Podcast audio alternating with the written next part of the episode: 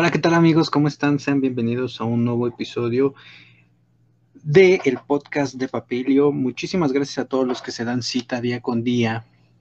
Bueno, martes y jueves, recuerden que estamos haciendo los directos. La semana, ay, la semana pasada estuvimos, eh, estuvimos un poco ausentes, pero fue a causa de un par de, de proyectos que estuvimos realizando pero ya estamos completamente en vivo y en directo. Muchísimas gracias a todos los que se han dado cita, también a los que nos escuchan eh, vía Spotify. Recuerden que estamos como Papilio Consultoría Ambiental. También nos pueden encontrar en Facebook, en YouTube, en Instagram, que ya estamos muy cerca de llegar a los 100, así que si nos pudieran ayudar, se los agradeceríamos. Y aquí en Facebook ya estamos cerca de llegar a los 1000. El día de hoy vamos a hablar, amigos, de un proyecto un proyecto interesante que nos acaba de llegar precisamente esta semana, en el cual, pues bueno, hemos mencionado ya algunas características que, o pasos a seguir que en la teoría deberíamos de, llevar a cabo, pero este proyecto rompe completamente eh, esta regla y vamos a ver en dónde es que se rompe y cómo fue que se, eh, se pudo solucionar esta parte, ¿ok?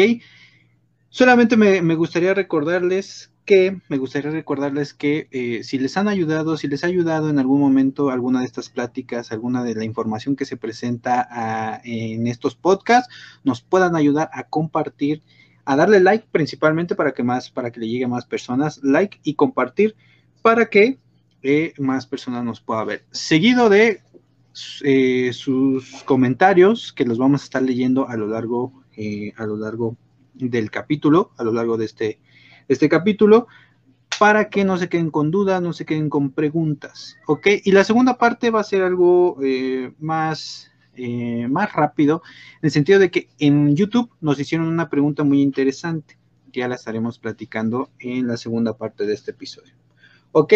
Así que... Eh, Recuerden dejar sus comentarios para los que están en vivo y los que nos escuchan en repetición. Recuerden dejar sus comentarios en la cajita de abajo para que todos los podamos leer. Ok, sin más, sin más contratiempos, vamos a iniciar el capítulo del día de hoy. Eh, ah, no sabíamos cómo, cómo titular el podcast del día de hoy, pero sí queremos solucionar una de, de las dudas y este proyecto que viene ad hoc para eh, para poder ver que la teoría y la práctica van de la mano, pero hay veces que se, rompen, que se rompen ciertas reglas. O no es que se rompan, pero eh, sí tenemos que tomar un camino diferente cuando no hay como tal una solución. Y ahorita veremos. Les explicaré más o menos un poco de contexto. Nos llegó hace, eh, la semana pasada, nos llegó este proyecto en el cual es un proyecto que viene desde el 2010. Desde el 2010 se viene planeando este proyecto. Se fue realizando, en 2011 se realizó la primera manifestación de impacto ambiental en donde se describe el proyecto. No podré, no podré mencionar, no podré mencionar el, ni el nombre de, la persona que está promoviendo, ni tampoco el proyecto, ni tampoco su ubicación, pero sí podré poner un contexto interesante para, este, para esta problemática. Hagamos un ejercicio mental. Desde el 2010 hay, eh, desde el 2010, este, este proyecto se va manejando, es del sector eléctrico. En el sector eléctrico, recordemos que es uno de los sectores que requieren manifestación eh, para su previa, previa autorización en cuestiones ambientales, para su autorización. Este es un proyecto del 2010. ¿Por qué es importante mencionar desde dónde viene?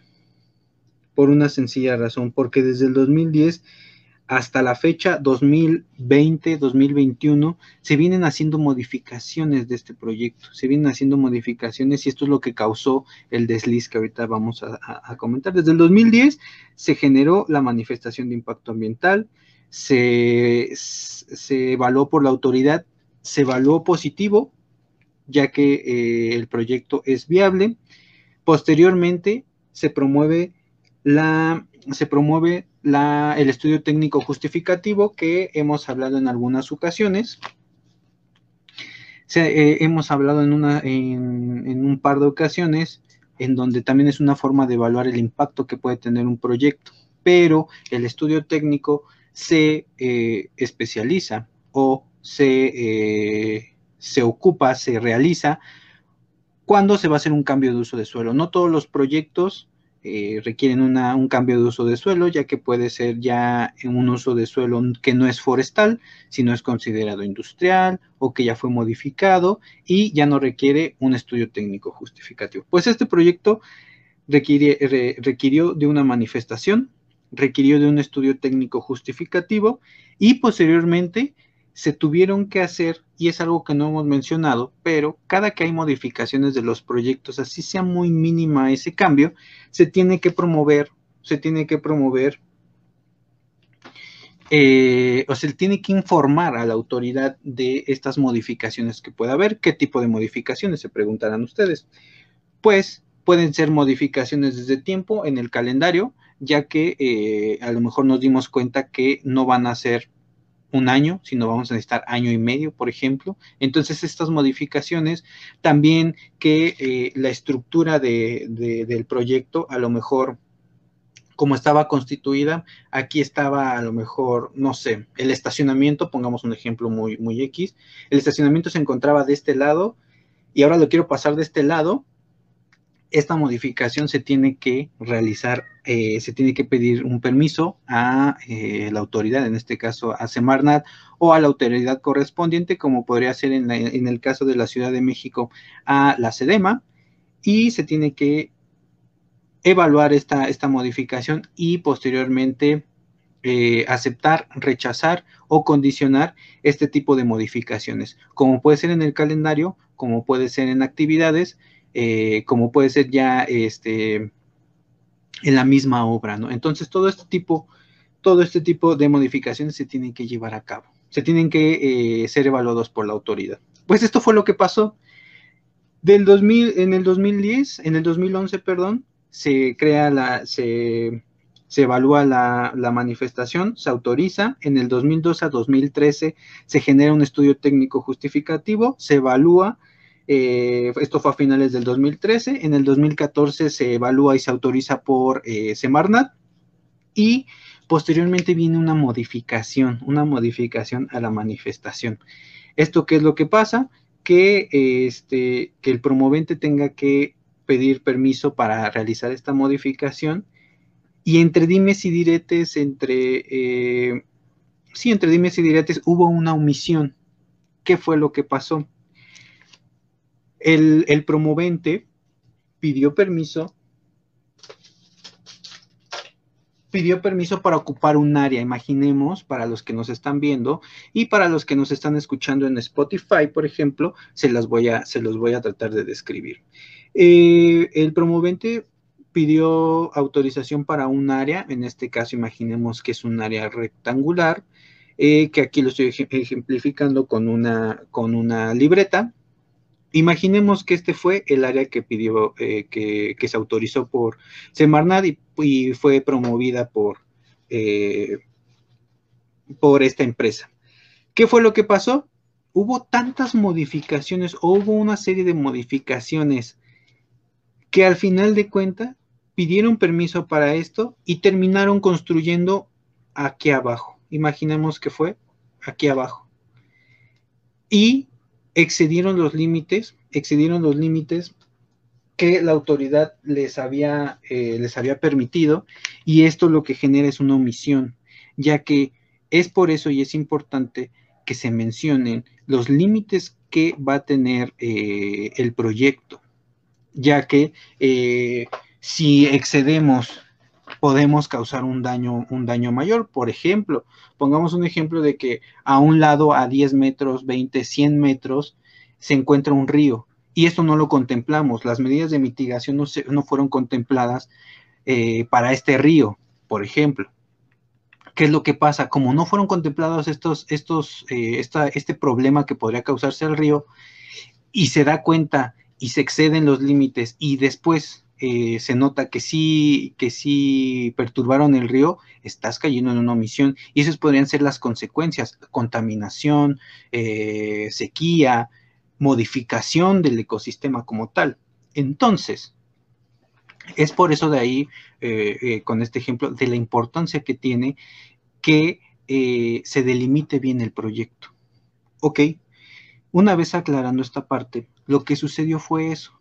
El promovente excedió esos límites, esos límites y construyó. ¿Qué fue lo que, qué fue lo que pasó? El sector eléctrico está constituido por muchas, por varios proyectos, ¿no? Que podrían ser subproyectos o que se derivan de este, de este gran grupo como podría ser aeroeléctricas, carboeléctricas, hidroeléctricas, gasoeléctricas, todo lo que sea para la generación, para la generación de energía eléctrica. También podrían ser líneas de transmisión, podrían ser cuartos de máquinas, cuartos de control, etcétera. Entonces, lo que, lo que pasó aquí fue que el promovente no delimitó bien el área y construyó fuera de estos límites. ¿Qué es lo que pasa? La, autoridad, en este caso Profepa, como ya lo hemos mencionado en anteriores, en anteriores podcasts, si no, si no la han escuchado, se los, se los recomiendo para que puedan entender un poco más. Recordemos que aquí ya no es, eh, ya no es cuestión de, de Semarnat, sino de Profepa, y lo que pasó es que Profepa no hizo una auditoría. Se terminó de construir en 2019, se terminó de construir este proyecto. Y lo que pasó fue que eh, se terminó de construir, no hubo, visita de Profepa, por lo tanto no hubo ninguna, omisión en su momento y eh, pide una auditoría externa, la cual la genera eh, una consultoría y se da cuenta de esta omisión. Se da cuenta de esta omisión por ser una auditoría externa no está, no está, este, no está en su deber el promover, el promover eh, a Profepa, ¿no? Al, decirle a la autoridad que se acaba de cometer una eh, irregularidad.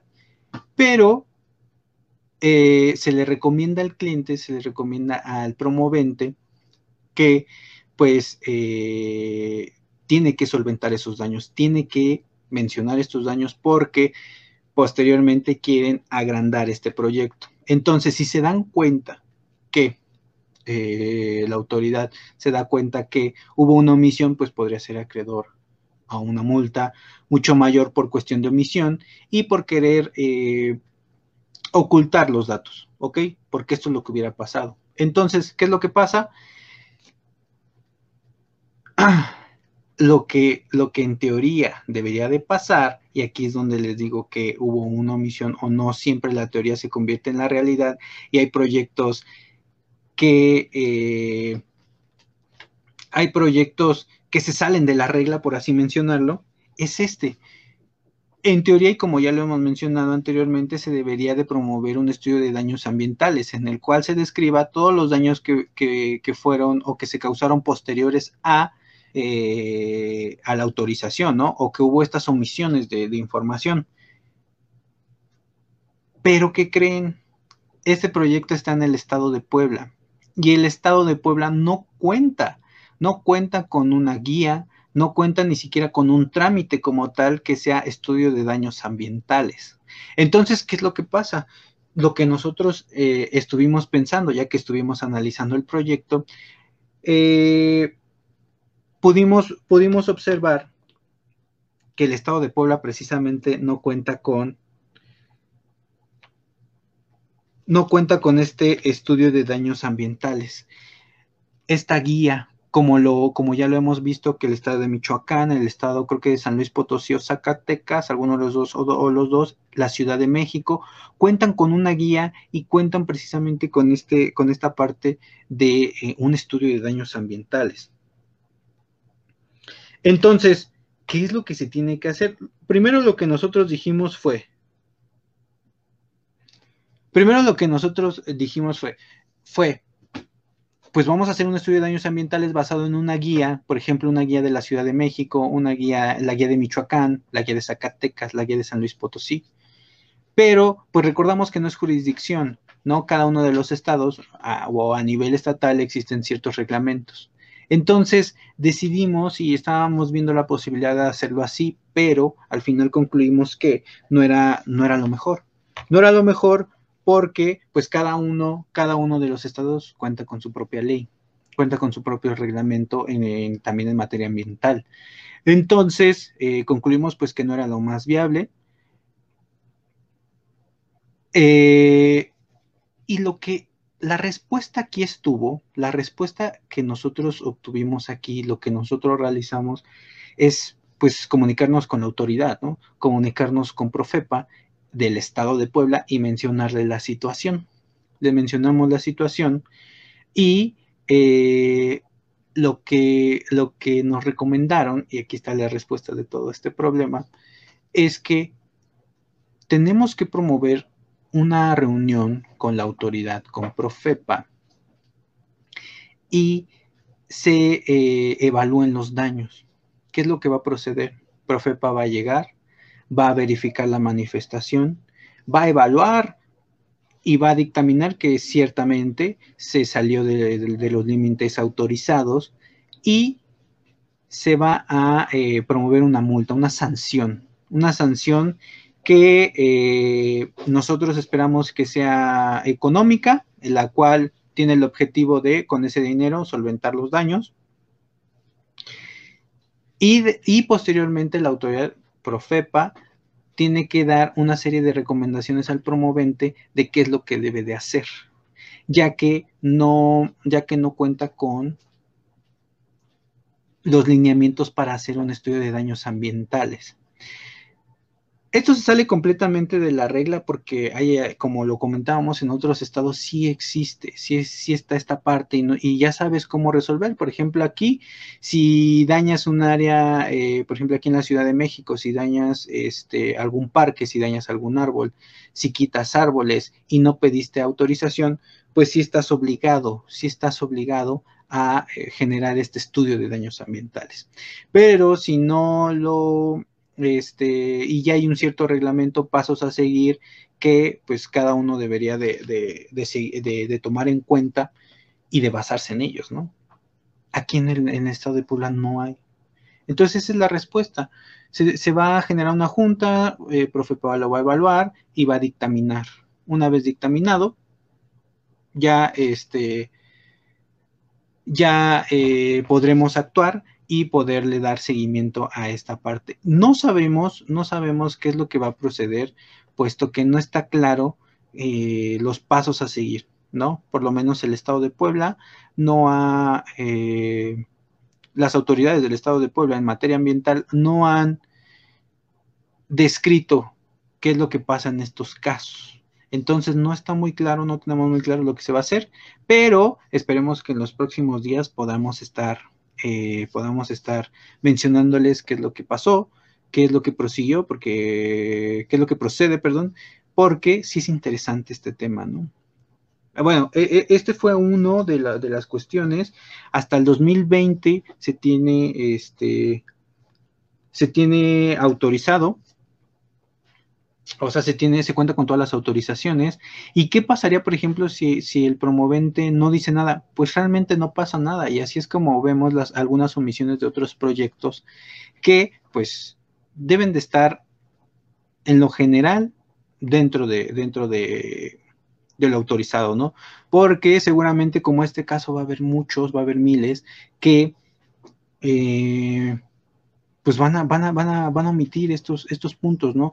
Y este, en este proyecto en general, porque se quiere ampliar en un futuro, tiene que resolver esto, porque si no le va a salir más caro más adelante, ¿ok?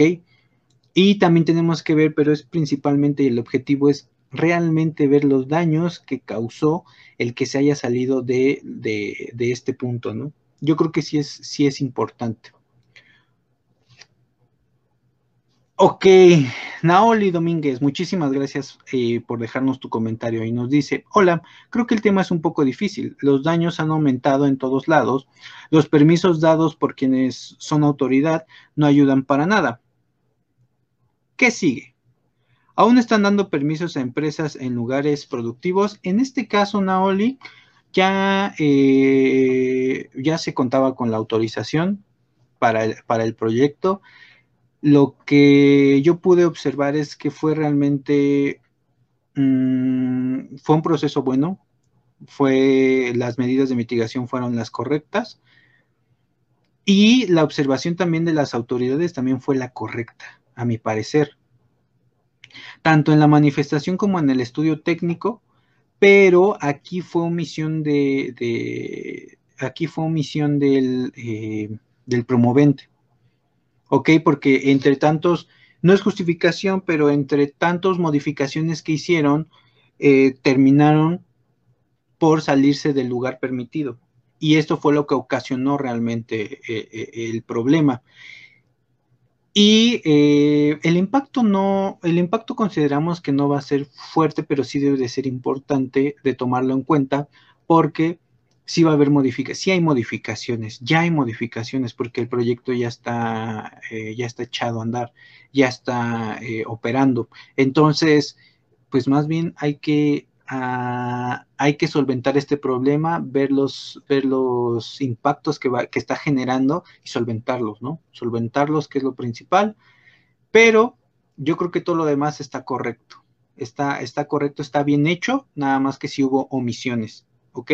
Y este es un problema, por así decirlo, fácil de resolver, pero que sí tiene todo un contexto atrás, ¿no? Que si no lo sabes, podrías seguir cayendo en omisiones o ni siquiera dar con el problema, ¿no?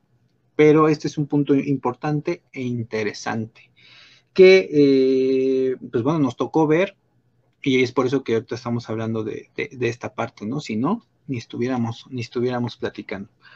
Nauli, muchísimas gracias por tu comentario, es muy, muy, muy importante para poder nutrir este, este episodio. Y yo creo que la autoridad no, no está haciendo las, bueno, en algunos proyectos no está haciendo las cosas mal, en otros sí, es muy notorio. Y sabemos que hay eh, hasta cierto punto intereses, ¿no? Intereses más, eh, más arriba, como económicos, tal vez, no sé. No, no nos metemos en esa parte, simplemente nosotros correspondemos con nuestro trabajo, con lo que nos corresponde como consultores de hacer el mejor trabajo posible.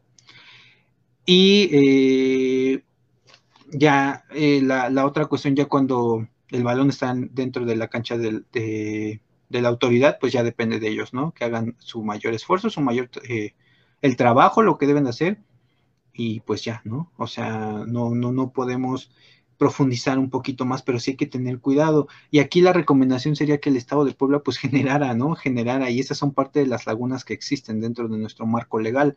Y también es importante, y perdón que sea tan repetitivo, pero esta es la importancia de nuestras leyes y normas, ¿no? Que si no están dentro, pues nosotros jugamos el juego que, nos toca y, y, con las reglas que tenemos, ¿no? Y dentro de las reglas, pues no está, no está esto descrito, entonces, ¿a quién le pregunto, no? ¿Qué hago?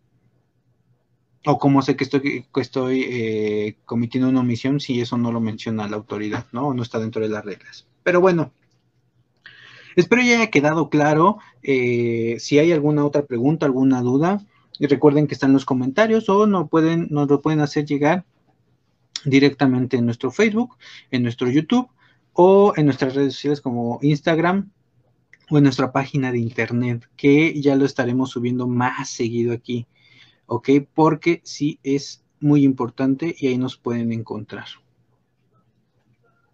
Ok, pues bueno amigos, la siguiente pregunta, y esto ya es un tema más, más relajado, eh, es una pregunta que nos hicieron, dos preguntas que nos hicieron. Una de ellas eh, ya tiene bastante tiempo, pero no la hemos respondido, y la pregunta es, ¿por qué una manifestación de impacto ambiental es tan cara? Pues bueno, eso lo respondimos en el primer episodio que, que, que sacamos, pero en concreto, ¿por qué es tan cara? Puesto que necesita muchísimo, eh, necesita el conocimiento de muchos especialistas. No es algo sencillo, ya vimos, ya hemos platicado que no es simplemente un trámite, como llevo mis papeles, mi acta de nacimiento, mi domicilio, mi INE y ya con eso, no, sino que es evaluar los impactos que se van a generar evaluar los impactos que se van a generar por eh, la instalación de una obra o una actividad y sobre todo verificar las, eh, las medidas de mitigación, compensación que se van, a, eh, se van a promover para mitigar estos daños. Es por eso que es tan cara. Es por eso que es tan cara y por muy pequeño que sea el proyecto, se tienen que tomar muchísimas cosas en cuenta. Ustedes lo pueden ver dentro de las guías, que no es solamente algunos puntos y ya, que esto precisamente ha demeritado un poco el, ha demeritado un poco o mucho eh, el trabajo que tienen los, eh, que tenemos los consultores, ¿no? Que muchas veces las manifestaciones son promovidas por, por personas que no están capacitadas o que no son especialistas en el tema y es por eso que eh, hay muchas omisiones dentro de, dentro de estos proyectos.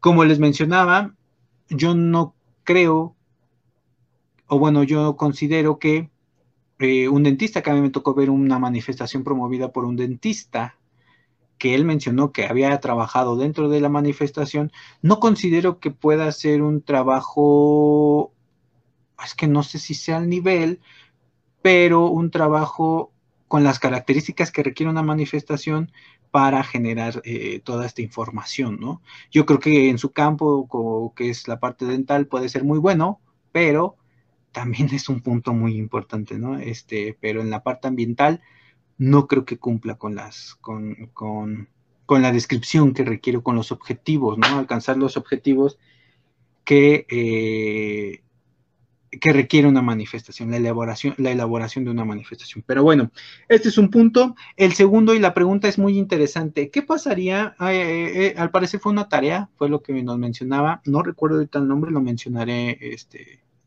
en el siguiente episodio del nombre de quien lo, quien lo preguntaba, pero nos, decía, me dejaron de tarea que verificara todo, eh, qué tipo de manifestación o qué tipo de guía tengo que tomar en cuenta si quiero hacer o quiero promover un proyecto, un tren, un tren en mi ciudad.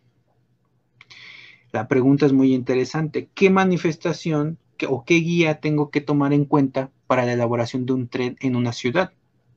Y yo lo que le mencionaba es que, pues bueno, hay que tomar varios puntos de vista, más bien varios puntos importantes, ya que entra eh, principalmente la parte de leyes y normas, ya que ahí nos mencionan eh, qué, tipo de, manifestación tengo que realizar, qué, tomas, eh, qué debo de tomar en cuenta, qué leyes y normas tengo que tengo que revisar. Principalmente es eso, la jurisdicción o la normatividad del lugar donde lo vamos a querer realizar. Segundo, las características que va a tener este tren. ¿Ok? Por ser un, por ser, eh, un proyecto lineal, seguramente va a ser una manifestación a nivel regional, pero no es lo mismo que se genere aquí eh, ni en el Estado de México ni en la Ciudad de México. Es leyes diferentes al igual en cualquier otro estado, entonces tenemos que tomar en cuenta eso. Pero si es a nivel federal, tendríamos que tomar la guía para la manifestación, para el desarrollo de una manifestación de impacto, eh, una manifestación de impacto ambiental a nivel regional. ¿Ok? Y es del sector eh, comunicaciones y transportes, eso es lo que le mencionaba pero tenemos que ver todas las características que va a tener el tren. Y un ejemplo de esto sería el tren Maya, que lo tenemos, este, que lo tenemos calientito, por así decirlo. También si lo quiere hacer, por ejemplo, aquí en la Ciudad de México, existe la manifestación para el tren de la línea 12, por ejemplo, aquí en la Ciudad de México. Ok, seguramente no sé cuántos años tiene el tren de Monterrey, pero en Monterrey también hay tren y debería de ver qué tipo de manifestación hay.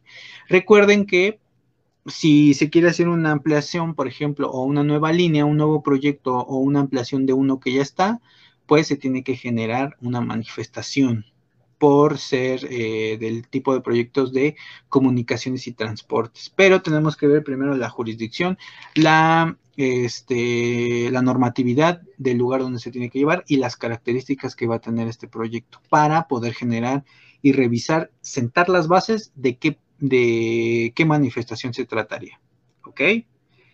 Pues bueno, creo que con esto contestamos a las dos preguntas que nos hacen en YouTube. Muchísimas gracias a todos los que se están suscribiendo. Los invitamos, por favor, ayúdenos, ayúdenos por lo que más quieran. Estamos a tres, a tres, eh, a tres suscripciones de llegar a las 800 o 900 personas, no recuerdo, pero estamos a únicamente tres y estamos a muy poquitas de llegar a los 100 en Instagram. Si no nos siguen en Instagram, en Instagram, por favor, síganos porque ahí nos van a encontrar en todos como Papilio Consultorio Ambiental.